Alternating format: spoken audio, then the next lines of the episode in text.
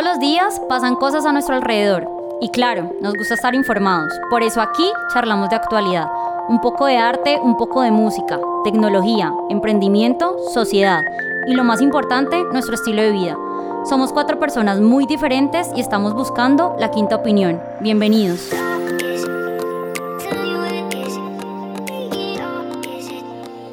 Primero que todo, buenas noches. ¿Y el antes que nada? Uf, esto vuelve y se graba.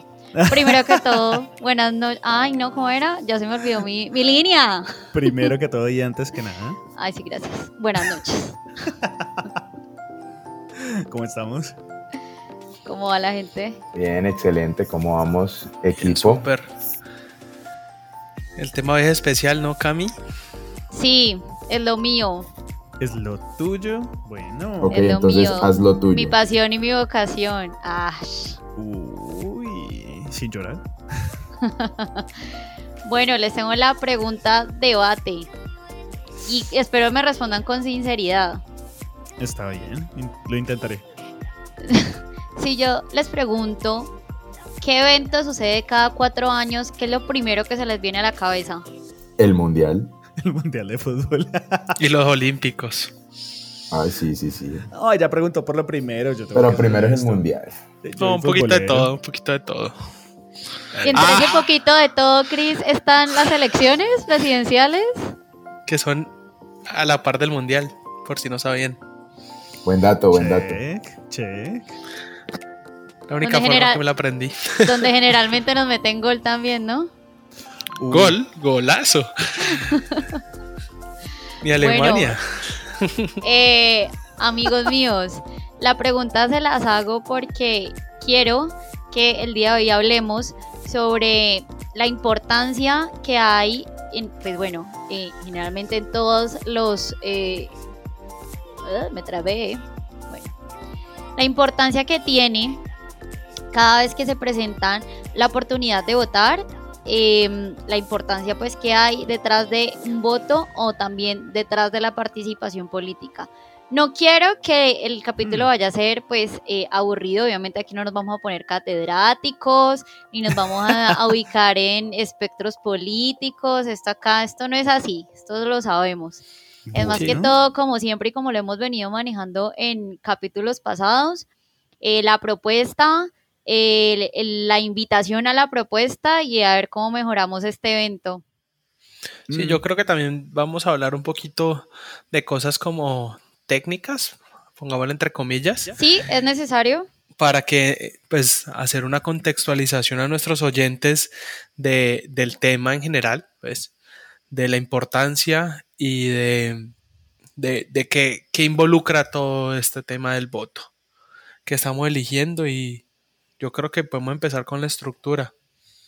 Así es. Bueno, entonces, pues básicamente eh, Colombia está, su estructura estatal eh, está organizada en dos partes, lo que es el poder público y los organismos del Estado. Entonces, el poder público es lo que entendemos como las ramas, ¿sí? Que son las legislativas, las ejecutivas y la rama judicial. Actualmente, pues Colombia tiene una condición bastante particular y es que su rama ejecutiva tiene el poder muy concentrado. Entonces, ahí es donde, pues, generalmente se toman la mayoría de las decisiones y donde hay mayor poder, pero no debería, pues, eh, de hecho, ser como de esa manera. ¿Listo? Ok. ¿Puedes Em, poner un ejemplo de quiénes están en cada una de las Claro que ramas sí. para que podamos estar bien? O sea, Claro yo, que yo sí. creo tener entendido, o más bien, eh, intentaré estar seguro. Bueno. El presidente está en la ejecutiva. Palabra, exacto, palabras más, palabras menos. Entonces, en la ejecutiva, que es donde está más concentrado el poder, entonces es lo que encontramos a presidencia, vicepresidencia y ministerios, entre otros organismos. Los que ejecutan. Exactamente. Y en la legislativa, que es la que debería ser más importante, porque precisamente es donde vienen las leyes que regulan nuestra sociedad, está entonces pues conformada por el Congreso, donde el Congreso está conformado por Senado, Cámara y otras comisiones constitucionales. Como dice el nombre, los que hacen la legislación, las leyes. Los Muy datos que me tocan a mí. Así me El señor gusta. de los gatos. Bueno, entonces, pues ya teniendo un poquito de idea, eh, lo que es la estructura del Estado, pues otro, digamos, otra definición otro dato que hay que dar es el sistema político en el que Colombia eh, funciona. Entonces, Colombia tiene un sistema político republicano, unitario y presidencial. Esto significa que hay, se presume pues la existencia de un, buen, de un bien público superior, que es la república, ¿sí? Con un código penal, pues que es eh, lo que es la constitución, la, lo que em, regula, pues como les decía yo, la conducta y lo que conforma las, las normas y leyes. No, ok. Ahí tiene alguna importancia resaltar. Bueno, yo me acuerdo de mis clases de, de derecho, entre comillas, eh, que decía al principio de la Constitución, Colombia es un Estado social de derecho. ¿Eso afecta acá? Sí, claro, porque precisamente su constitución es la que lo define como tal. Ok. La constitución es la ley de leyes, la que está por encima. ninguna ley que cree el, el, legislativo puede estar por encima de la constitución. Listo, entendido. Bueno, entonces, entre, entre ese sistema eh, político en el que nosotros funcionamos, pues hay un pequeño ápice que es muy, muy, muy, muy, muy pequeño, pero que es muy importante de la participación electoral. ¿Listo? Entonces, se entiende y quiero que tengamos como esta frase que voy a dejar acá ah, en mente, se entiende que la participación electoral hace parte de la participación política. ¿Listo? Entonces, la participación electoral eh, es lo que entendemos como voto, ya no hay, digamos, otra definición más exacta que esa, es el voto. Y esta participación, pues lo que hace básicamente es legitimar la democracia.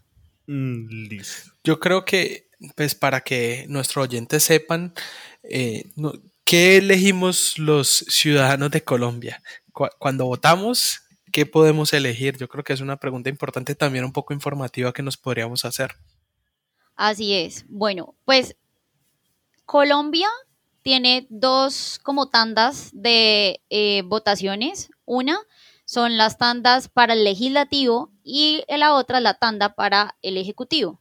Entonces, se tiene, y esto pues es importante aclararlo, eh, la, eh, como la forma de pensar de que tal vez las presidenciales, es decir, las de la rama ejecutiva y las de orden territorial, que es las que son como votación a gobernador y alcaldes, pues que son las más importantes, ¿sí? Y ahí es pues donde generalmente la gente más o menos sale más a votar. Pero pues realmente las más importantes son las de la rama legislativa, que son las de Congreso, Senado y Cámara. Se hacen en momentos diferentes. Eso iba a preguntar, ¿cada cuánto se hacen esas? Y si son al mismo tiempo que las presidenciales. No, no son al mismo tiempo, también se realiza cada cuatro años, pero no van al mismo tiempo. Ok, perfecto. Se hace el mismo año, el año anterior, para buscar qué deporte lo relacionamos para los oyentes. Literal, alguna Eurocopa, Copa América, no sé, alguna vuelta. ¿Hay alguna razón por la que se hagan separado?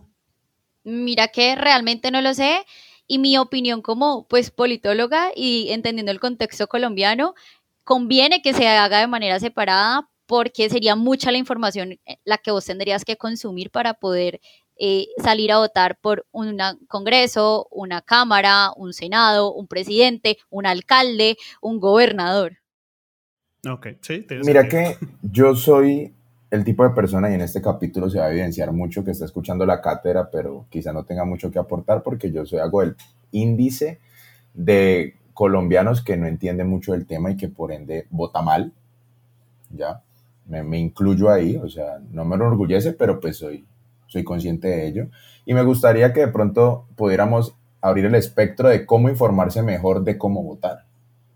Sí, yo creo que este es uno de los, de los principales objetivos del, del capítulo de hoy, poder dar toda esta parte informativa para que la gente entienda cómo está funcionando el país, cómo funciona el país en general. Y adicionalmente, pues dar unas recomendaciones y de pronto unas, unos incentivos, pues, para que la gente entienda cuál es la importancia que tenemos con la participación política. Voy a dar un ejemplo de por qué es importante votar y cuál es el poder que tienen las personas eh, a las que elegimos. Y en palabras más, palabras menos, es porque estas definen el el camino y el futuro, ya sea de una ciudad, de un departamento o de un país. Voy a poner un ejemplo. Cali es una ciudad súper violenta, eso lo sabemos nosotros, eh, no voy a dar cifras sobre asesinatos ni sobre inseguridad, pues creo que aquí todos hemos sido víctimas en algún momento de, estas eh, cifras y estadísticas. Eh, y bueno, ¿qué pasa? Hace, hace unos años en Cali hubo un alcalde donde pues digamos que su plan de, gobierno iba muy enfocado a poder combatir esa inseguridad, que pues eso es un lastre y un, y un mal que siempre han heredado todos los alcaldes en Cali.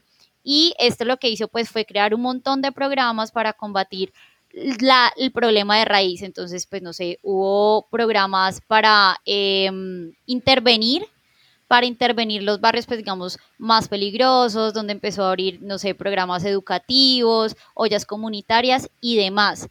El problema fue, listo, acabó su gobierno y no digamos que la mala decisión que se tomó eh, posteriormente a elegir otro alcalde fue que todos esos programas acabaron y volvió a aumentar las cifras de violencia. Y yo creo que ahí tenemos que resaltar el tema de la importancia, pues, porque si empezamos a escoger, no sé, y bueno, más que escoger, si empezamos a leer propuestas, podemos tener como eh, una conducta a lo que viene pasando. O sea, yo creo que en capítulos anteriores hemos hablado de crear comunidad, hemos hablado de, de, los cambios que necesita Colombia en ciertos aspectos para potenciar y esos cambios creo que la única forma de verlos es a través de, de la continuidad política de ciertas, de ciertas ideas y ideas que están funcionando positivamente. Así es. Y es que eso, perdona ahí, pero creo que es, algo que yo siento mucho con respecto a la, política en general. Y, ahí entrelazando las dos ideas, como le decía, listo, eh, hay gente que hace un programa, que hace unas intervenciones en cierto, pues en ciertos sentidos o con ciertas ideales, y, llega el siguiente y, y se va todo pues, para el carajo porque pues como que no lo comparte, entonces se dio un paso adelante y después otro para atrás o tal vez hasta dos porque el que sigue no siguió financiando las mismas ideas, los mismos programas y entonces en qué quedan las cosas. No, eh, no debería haber como alguna forma de, darle continuidad o sí, que no se pierdan las pocas cosas en que avanzamos. Yo, yo, creo que sí la hay y, y ese es uno de los objetivos que veremos hablando. O sea, en todos los podcasts invitamos a la responsabilidad y esta es una de las responsabilidades más importantes que tenemos. O sea, tenemos que votar, tenemos que votar a conciencia y algo que, que, a mí me quedó mucho del, del capítulo que hablamos de, de generar comunidad empresarial es si uno empieza a tener ideas pequeñitas que se van esparciendo y las empieza a contagiar, es la forma más fácil de que más gente entre en la dinámica de seguir estas ideas. Entonces, si, si creamos grupos eh, colaborativos y creamos comunidad, toda esta comunidad van a tener unos, unos, ideales que van a ser exigidos hacia el gobierno. Lo mismo cuando hablamos de empresas, las empresas van a tener unas necesidades que se van a poder pedir al, al gobierno, pero pues no es lo mismo que una empresa lo pida a que lo, a que lo pidan, no sé, 5, 10, 15, 20 empresas, un gremio completo. Ok, listo. Y eso lo queremos cambiar a través de el voto, que participemos más, que seamos responsables con lo que estamos haciendo. Pero ahí yo creo que podemos cederle la palabra a Iván, porque no, sé, corregime si me equivoco, creo que vos de esos muchos que he escuchado que dicen mi voto no va a cambiar nada o, o, por, ¿por qué no votas? Uy, me la tiraste re fuerte, Fred. Ah, vos, te la declaraste solito. Vos dijiste. Te la tiró a mí no prendida. Me interesa, yo no de qué. Entonces creo que eso es un buen caso y bueno, intentemos cambiar eso. Eh, en verdad es que lo que pasa es que yo siempre he dicho y está mal, o sea, para todos los que nos oyen, está muy mal decir lo que yo siempre he dicho. Es como que yo no me involucro con temas políticos. Yo no estoy en la rosca, entonces me vale verga. Entonces, y eso está muy mal, o sea, y soy consciente de ello. Y poco a poco me he ido contagiando como del ámbito de informarme mejor, de estar pendiente de lo que sucede en nuestro país. Al final es donde queremos vivir, o sea, muchas veces la gente dice, no, es que nos tocó, no, o sea, vos querés vivir aquí, si, si quieres irte, pues andate, o sea, normal.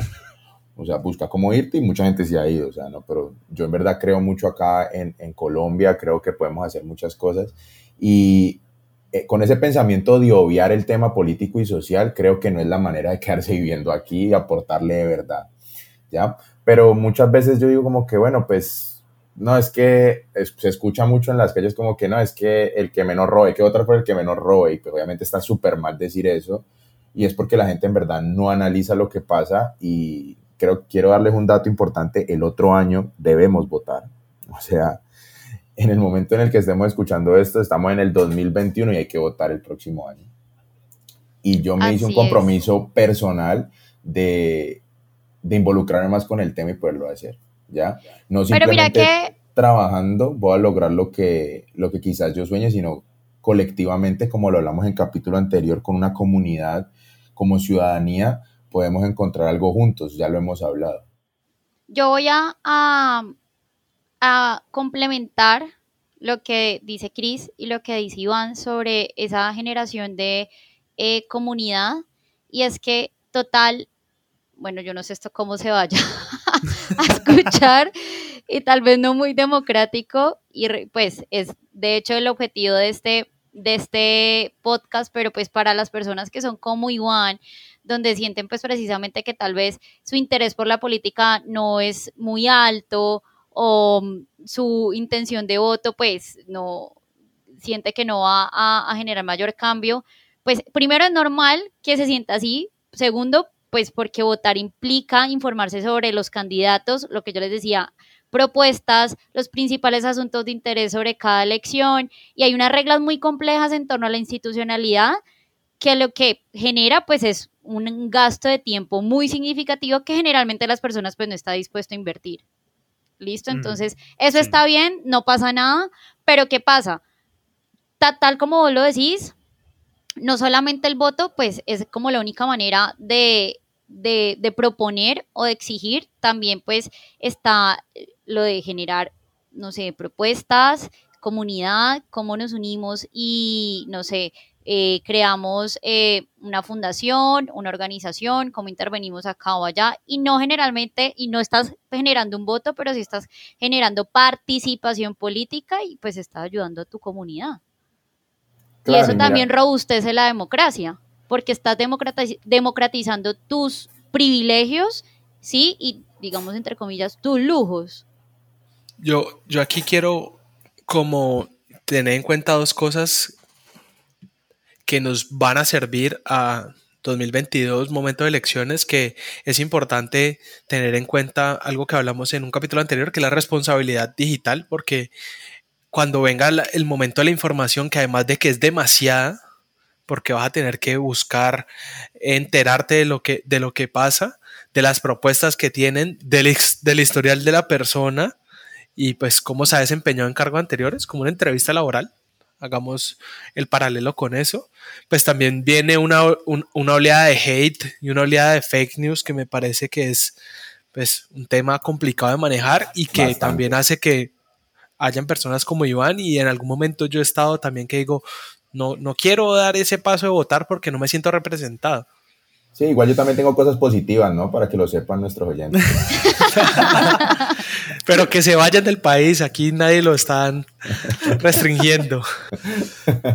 Sí, es que, bueno, haciéndole un poquito e, e, eco a, lo que acaba de decir Chris, hay, hay momentos donde uno literalmente puede sentir, o al menos a mí me ha pasado, que se queda sin candidatos como porque todos tienen un pero. O sea, como que todos tienen alguna mm, alguna cosa que no le gusta a uno y alguna razón por la cual no, este muy para un lado, este muy para el otro, el otro muy, muy al medio, entonces como que a uno no le gusta nada, pero mm, bueno, y también... Uno muy caliente, uno muy frío y uno muy tibio. Básicamente. Em, y, y, lo otro que dijiste, que no, no sé si queremos discutirlo, es el hecho de los fake news todas las consecuencias sociales que puede tener. Eh, eso ya es propaganda, eso ya no es publicidad, es literal propaganda política en redes. Em, y las experiencias que ya ha tenido el mundo con eso, ¿no? Bastante. Cambridge Analytica es un ejemplo eso te iba a decir, eso te iba a decir, Iván, contanos un poquito sobre, sobre ese evento, que fue bien fuerte. O sea, fue muy tenaz porque al fin y al cabo nosotros siempre, y no sé si conozcan que cuando vos te dan algo gratis digitalmente, estás pagando con tus datos, ¿no? O sea, tu información es lo que vale para las grandes empresas de tecnología y muchas, eh, de pronto lo hablamos en el capítulo de, de responsabilidad digital, muchas éticamente no están haciendo un buen uso de ellas y se vio evidenciado en la campaña de Trump y el desprestigio con Hillary y viceversa, ¿no?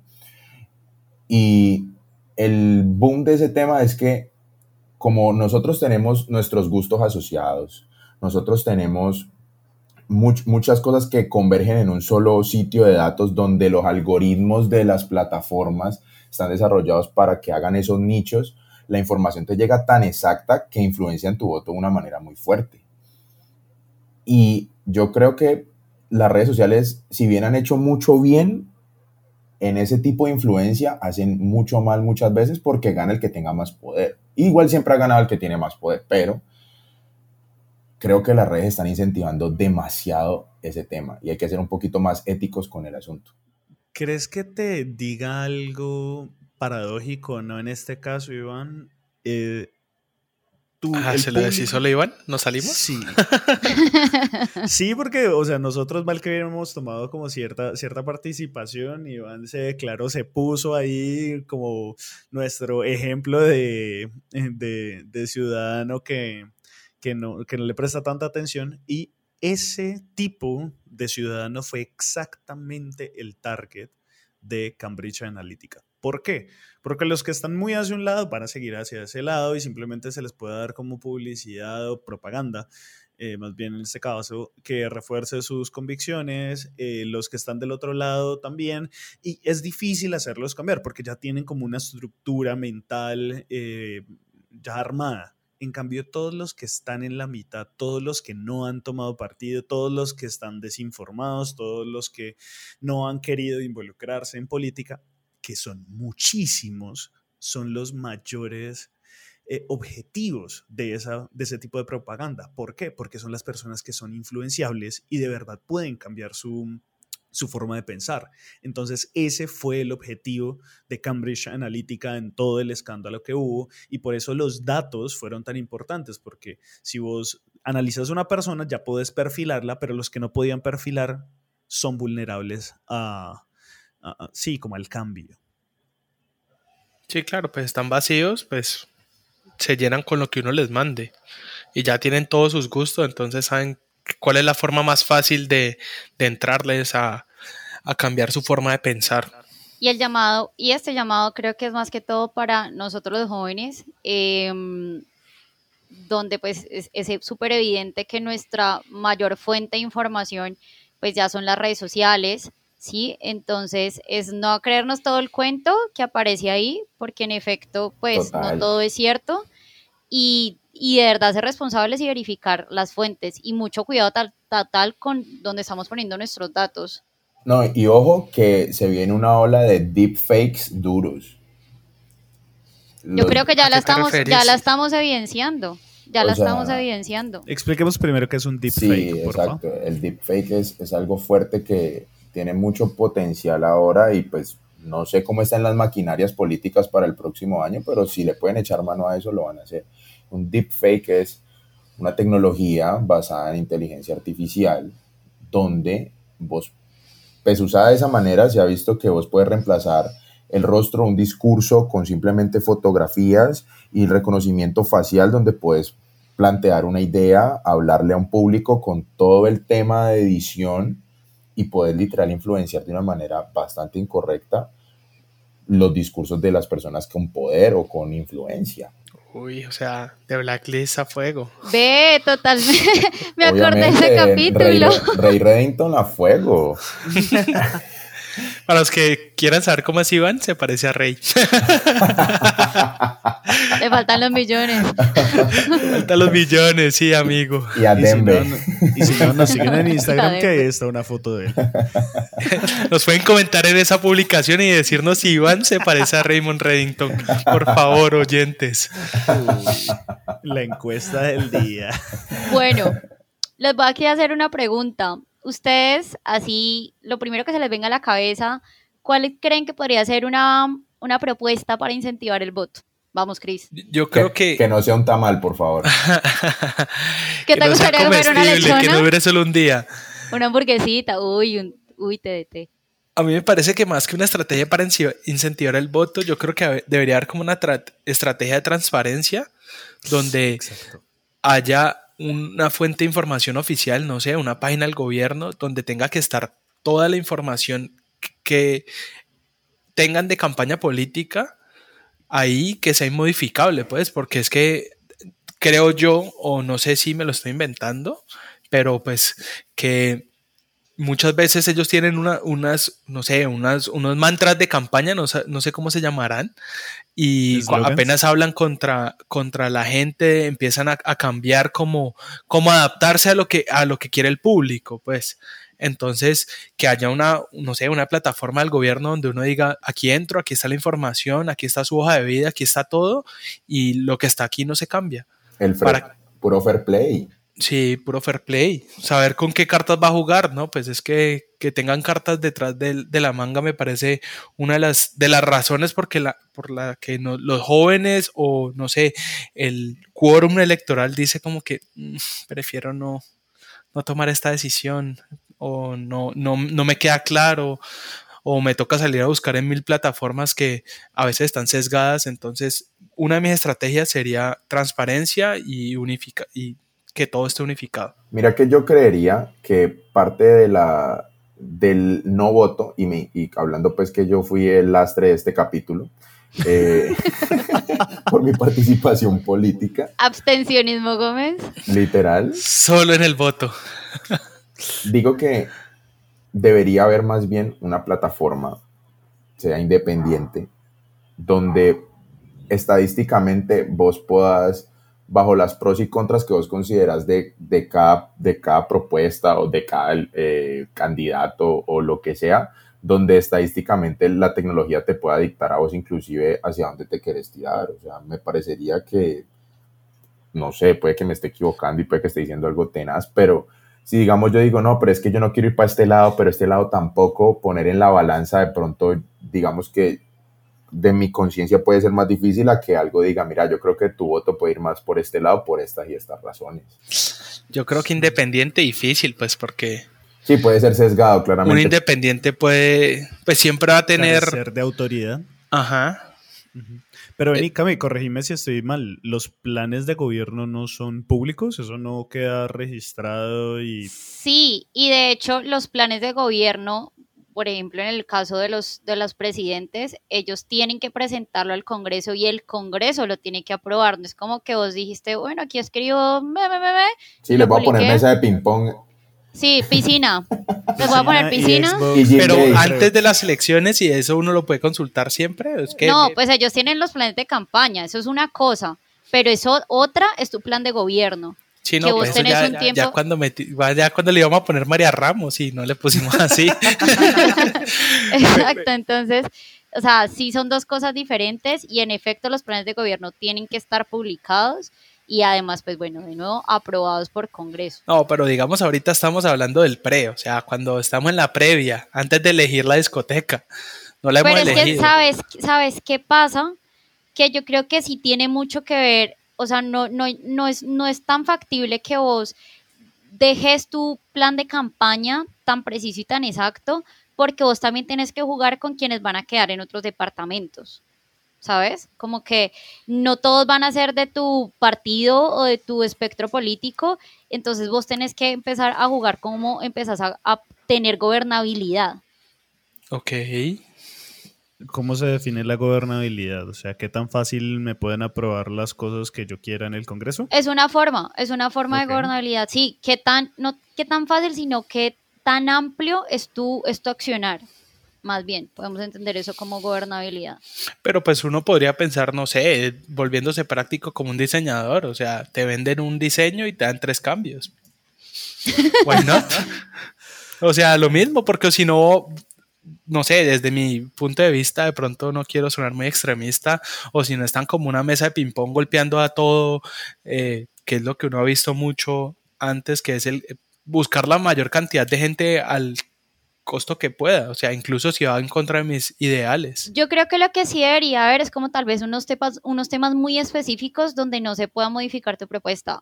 A mí lo que más grave me parece, por ejemplo, todos en campaña siempre dicen, no vamos a subirle a los impuestos, un año de gobierno y tenga.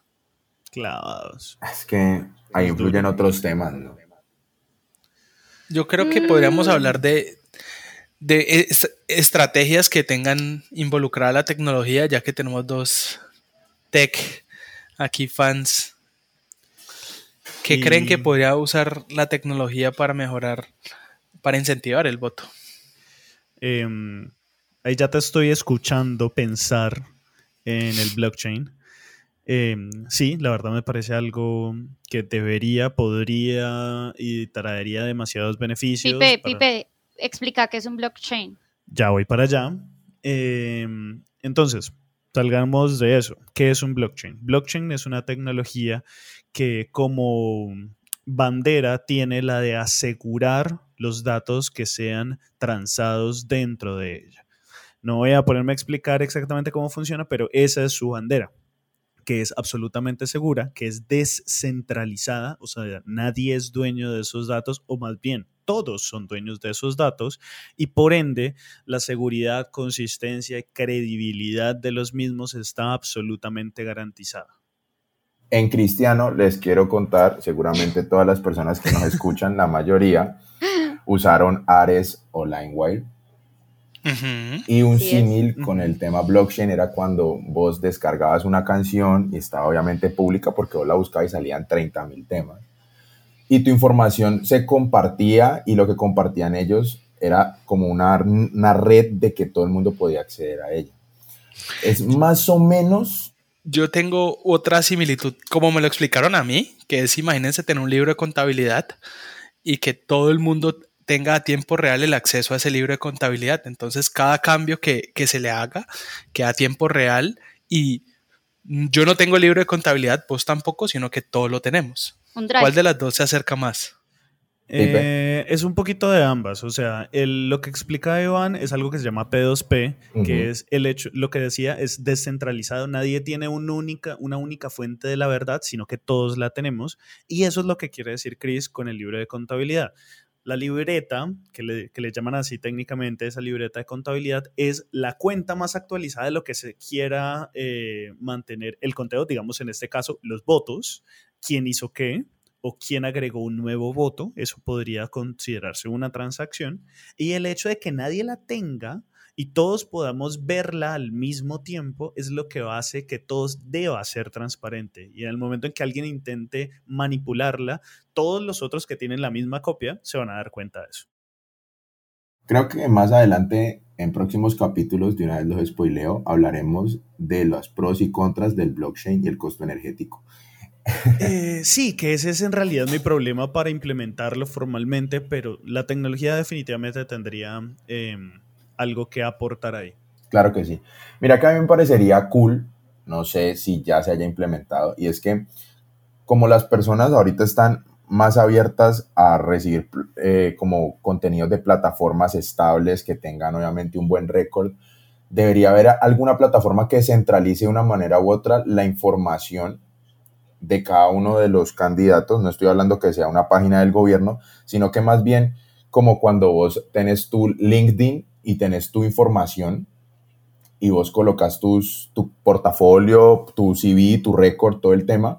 Asimismo, algo así enfocado al tema político, donde cada una de las personas tenga ahí como su, pues su récord y se, tenga su ranqueo, que vos puedas como puntuar, puedas verificar, donde la información sea global. O sea, ¿Pero qué tipo de información está No, hablando? yo, yo ahí tengo como un, un comentario para Iván, es el problema de que no sea el gobierno, al final el gobierno de turno, pues sí, digamos, tiene unas, unas decisiones y unas influencias, pero al final va mutando a, eh, elección a elección y se supone que debería ser democrático, partiendo por, por la premisa de- del país que somos. Entonces, por eso yo digo que debería ser del gobierno, o sea, para que la- no, no haya un tercero o una mano externa, que podrían ser muchas manos, tocándolo.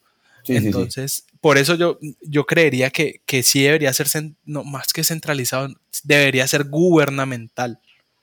Ok. Sí, como que, te, que Pero yo sí creo que esa es una estrategia fuerte, o sea, que sea, que sea como literalmente un LinkedIn, que vos pongas todo y que sepan todo de vos y que además que no lo, pueda, no lo puedas editar, no puedas decir como que, ay, no, voy a borrar estos, estas ollitas podridas que tengo, no, ya, ya te pillaron las ollitas, te, te quedan ahí. Literal, no como Wikipedia que cambias la información en unas horas antes de que el moderador lo revise, pues puedes tramar a alguien, sino que más bien quede ahí en el récord. Y lo digo más que todo es por el acceso a los datos, a la información. De pronto, leerte vos un, un, un paper súper grande puede ser súper complejo para una persona que no le gusta leer, pero más bien si leer unos, unos ciertos datos que estén bien organizados podría funcionar.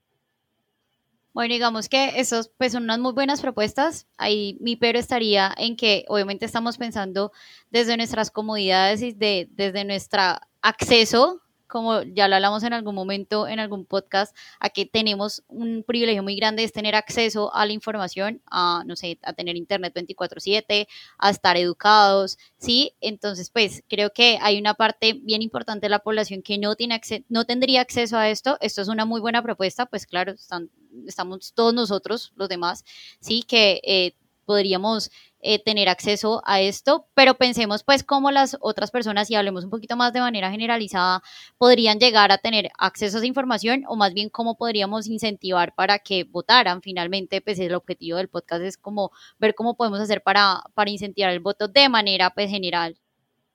Sí, pero mira que yo lo digo no sin sonar feo. El porcentaje de personas que tienen acceso a la información son muchas de las que no votan o que no votan bien.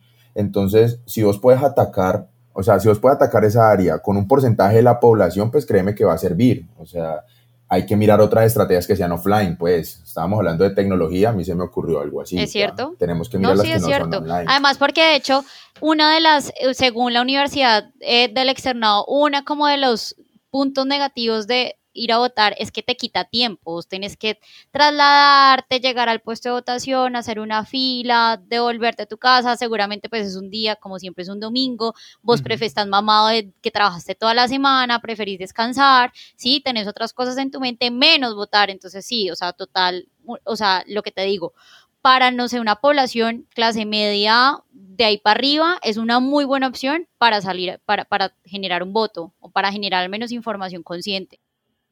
Pipe, ¿nos querías decir algo?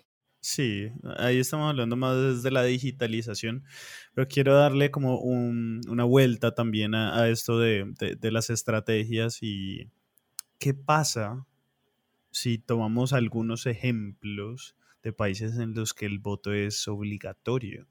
Me que gusta. la gente le duela o tenga consecuencias, porque todos sabemos que la gente no aprende a las buenas, mentira, tampoco.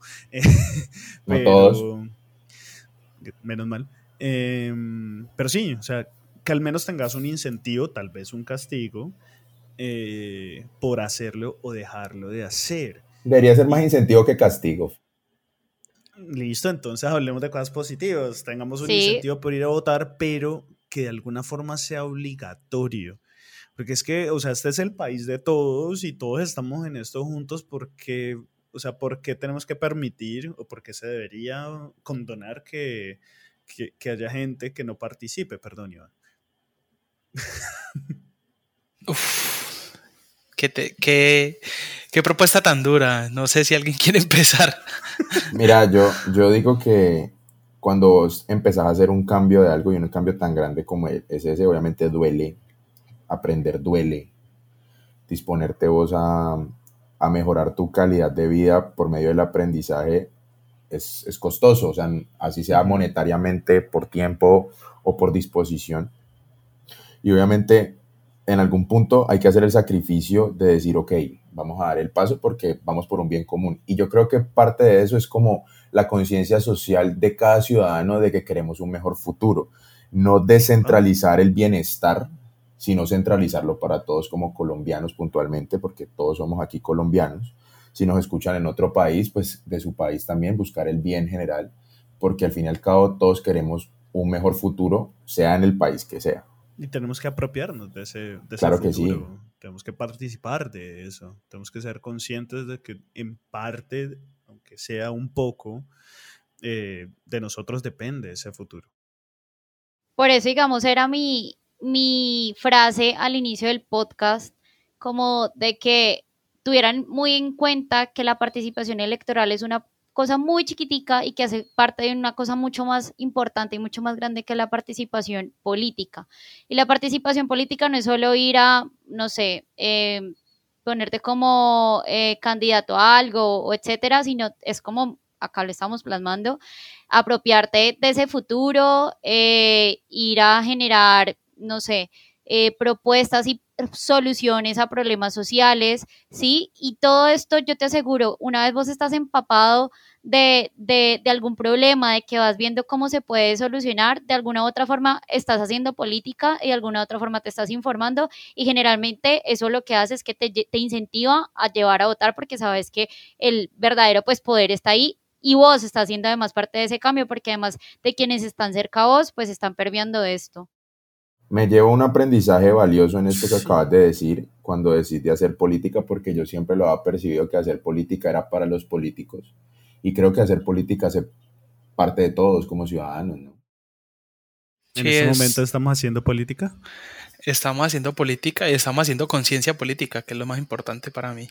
Sí, y de pronto la palabra de hacer política está muy mal vista. Claramente no es culpa de nosotros, sino de nuestros gobernantes que han pasado no, yo creo que es un tema familiar también, un tema cultural, pues de no se habla de política ni de religión en las casas, no se habla de responsabilidad, no se habla de sexualidad, pues es un llamado yo creo que para todos. A que, sí deberíamos hablar de eso, de, todo eso. De todo eso en especial la responsabilidad y porque tiene muchos aspectos, entre ellos el de cumplir una obligación, por eso estoy un poquito en contra de lo que dice Pipe, pues al final es una obligación como ciudadano cumplir tu derecho y tu deber al voto. Entonces, creo que es un llamado que estamos haciendo en este momento de que le dejemos de dar importancia al mundial y, empecemos a ver que todos los años que se cumple el mundial tenemos unas elecciones que no son tan importantes como creemos, porque, pues, como explicamos al principio, el, en Colombia tenemos el legislativo y el ejecutivo. Entonces, todos creemos que el ejecutivo que es el, presidente, como hablamos al principio, es el importante. Pero no, lo importante es quién hace las leyes, porque es el que decide el futuro de verdad del país. Igual hay que verse el mundial, claro que sí. Sin dejarse meter gol. Sí, no, yo creo. ¿Cuántos goles nos vamos a dejar de meter el, el otro año en elecciones? Epa, esos son los goles que también nos tienen que preocupar, compadre. Esos son los que más duelen a largo plazo. Bueno, ya cerrando un poco, primero quería dejar como dos puntos respecto al voto obligatorio porque me salen letreros. Por favor. Uno es que, bueno, efectivamente el voto obligatorio pues puede ser una solución más que todo a un problema muy puntual, que es el abstencionismo. Eso pues el, impacto es inmediato, ¿sí? Hay una reducción del abstencionismo, eh, pues con ello pues aumenta la legitimidad democrática, pero pues de ahí también se desprenden más cosas eh, negativas que positivas y uno es que la calidad del voto, es decir, la calidad de la información que estás ahí entregando, pues se vuelve muy mala porque puedes encontrar millones de votos nulos porque pues te están obligando a ir.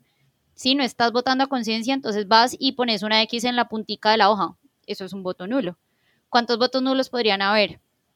Sí, entonces también lo que hace es movilizar bueno, lo que pasa es que esto se puede poner un poquito más teórico, pero lo que hace también es movilizar a votantes inexpertos, sí, que son políticamente desinteresados, que ven pues lo que son las elecciones como una cosa totalmente inútil y defectuosa. Entonces, pues los efectos secundarios del voto obligatorio es eh, volver a las elecciones como eh, susceptibles de no reflejar lo que realmente la población prefiere políticamente. Mm, Entonces, digamos que no, o sea, en mi opinión, no es como la solución más, más viable. Creo que va más enfocado a, a lo que les mencionaba, de empezar a, hacer política, pues, a lo que esté en nuestro alcance, no sé. Eh, Pipe como desarrollador tiene una, y, e Iván pues tienen unas muy buenas ideas de cómo empezar a, a, generar información política para que la gente pues de manera sencilla se informe y ahí sí empiece a generar, no sé, una, un interés, sí, eh, todo eso, o sea, ahí estamos haciendo política, entonces el llamado y más bien la invitación es a seguir generando esas propuestas, no sea la quinta opinión que otra cosa se le ocurre. Bienvenida siempre eh, sus propuestas, invitaciones, opiniones especialmente. No sé qué más quieran agregar, amigos míos. Sí, yo creo que tenemos que, como lo hemos venido diciendo, quitemos ese estigma de, que no se puede hablar de política. Uno debería poderse expresar sus ideas políticas y en especial debería compartir que la gente se, se empersone o tenga realmente la responsabilidad de, de votar. Eso yo creo que es el mensaje máximo que podemos dar. Sí, mira que hablando vos ahí tocaste lo que quería dar para cerrar y es que muchas veces la gente tiende a estigmatizar a las personas porque piensen diferente y aquí no queremos influenciar ningún tipo de voto. Si vos querés votar por izquierda, derecha o lo que quieras votar, hacelo, simplemente hacelo. Al fin y al cabo, tu voto es lo que vale. Está aportando bajo tus convicciones. Si te informaste bien y crees que estás bien haciendo lo que estás haciendo, me parece súper bien. Y al fin y al cabo, eso es algo personal, ¿no? El voto es personal. Y simplemente la invitación es como que informate lo mejor posible, hacerlo a conciencia, hacerlo por tu bienestar, por el bien de tu familia, tus amigos, las personas que querés y sin importar lo que las otras personas digan. O sea, si una persona te dice, no, es que tenés que votar por acá o por aquello, no, eso es algo tuyo. O sea, es algo que vos tenés que tener la convicción de hacerlo y, y la conciencia hace parte de eso. Y yo creo que eso es parte de la invitación para el próximo año y las siguientes elecciones que haya. Ok. Por mi lado, em, yo solamente quiero hacer eco de algo que hablamos en el capítulo de responsabilidad digital. Eh, esto es un tema en el cual hay opiniones divididas, que hay opiniones contrarias, que hay argumentos para un lado, para el otro. Eh, quiero que todos, cuando nos informemos, o quisiera, eh, tengamos presente o tengamos la cabeza abierta que podríamos estar equivocados, que seamos susceptibles de cambiar de parecer, que no veamos el cambiar de parecer como una debilidad, sino como una oportunidad, que lo veamos como un logro de habernos informado y de haber caído en cuenta de un error que capaz íbamos a cometer. Em, y que por ende discutamos tranquilamente con la cabeza en plena disposición de darse cuenta que podemos estar equivocados. Las cosas pueden ser, pueden cambiar, pueden estar bien o mal. Así es. Yo me uno a Pipe y creo que debemos estar también conscientes de que no tenemos que convencer a alguien, ¿no? O sea, el que se tiene que convencer es uno. Si uno está equivocado, aceptarlo, pero pues no. Entre la paz que te puede dar toda la cantidad de información que vas a tener es, yo entiendo hasta cierto punto y pues, de ahí para allá no me, no me tengo que enfocar a cambiar las ideas. Ya saben, amigos de la quinta, a votar, a informarse responsablemente, a escuchar de manera responsable, no impongamos, escuchemos y respetemos. Esto fue hasta aquí este tema. Muchas gracias por dejarme hablar de lo que tanto me gusta. Intenté ser la menos polémica posible. Colombia está en un momento bien importante, en un despertar muy bonito. Así que el llamado es a votar nuevamente. Eh, no sé, amigos. Hasta la próxima. Hasta aquí llegó esta búsqueda de la quinta opinión. Recuerden seguirnos en las redes sociales que les dejamos en la descripción del podcast y nos vemos en el próximo capítulo.